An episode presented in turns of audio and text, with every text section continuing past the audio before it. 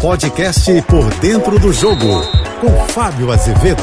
Olá, amigos da JBFM. Falamos aqui direto do palco do Maracanã, onde vai realizar a grande final em busca da glória eterna. E a Rádio JBFM está aqui acompanhando a movimentação das duas equipes, Fluminense e Boca Juniors.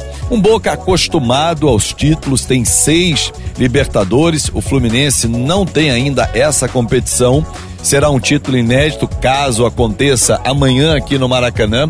Serviria para premiar o técnico Fernando Diniz, um pouco mais novo em relação a Jorge Almiron, que é o treinador da equipe do Boca Juniors, mas Fernando Diniz escondeu o jogo. Não quis dar armas ao seu oponente, ao seu adversário. Claro que tudo nesse momento é bem planejado e muito bem pensado.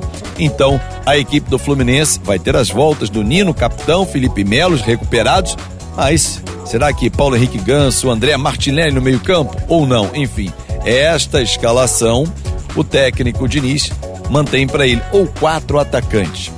Pelo lado da equipe chinesa, a Argentina do Boca, a última movimentação aconteceu no CT do Vasco, estive lá presente.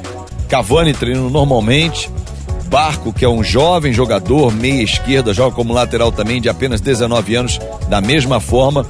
Vai ser um grande jogo, com campanhas bem distintas. Enquanto o Fluminense encantou, deu goleadas, passou por grandes adversários, o Boca também passou por grandes adversários, mas sofrendo e todas as decisões de mata-mata nos pênaltis.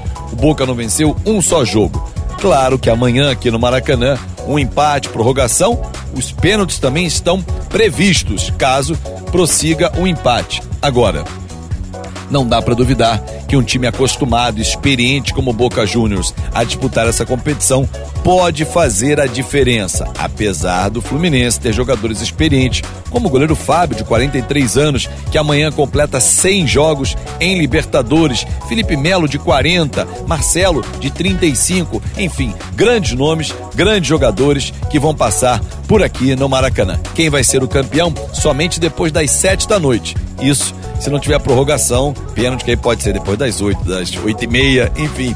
Mas espero que tenhamos um grande jogo no Maracanã e que o espetáculo fique aqui. Como disse Fernando Diniz na coletiva, seja o vencedor um time que mereça e que o perdedor e principalmente o seu torcedor saiba cultivar a sua ferida e não descontar no adversário. Cenas que nós estamos acompanhando, infelizmente, no Rio de Janeiro. Eu sou o Fábio Azevedo, a gente se encontra sempre segunda a sexta-feira, Painel JB, primeira edição, 8h35 da manhã e Painel JB, segunda edição, 5h50 da tarde. Claro, nas minhas redes sociais, o nosso papo segue em Fábio Azevedo TV. Um ótimo fim de semana. Você ouviu o podcast Por Dentro do Jogo.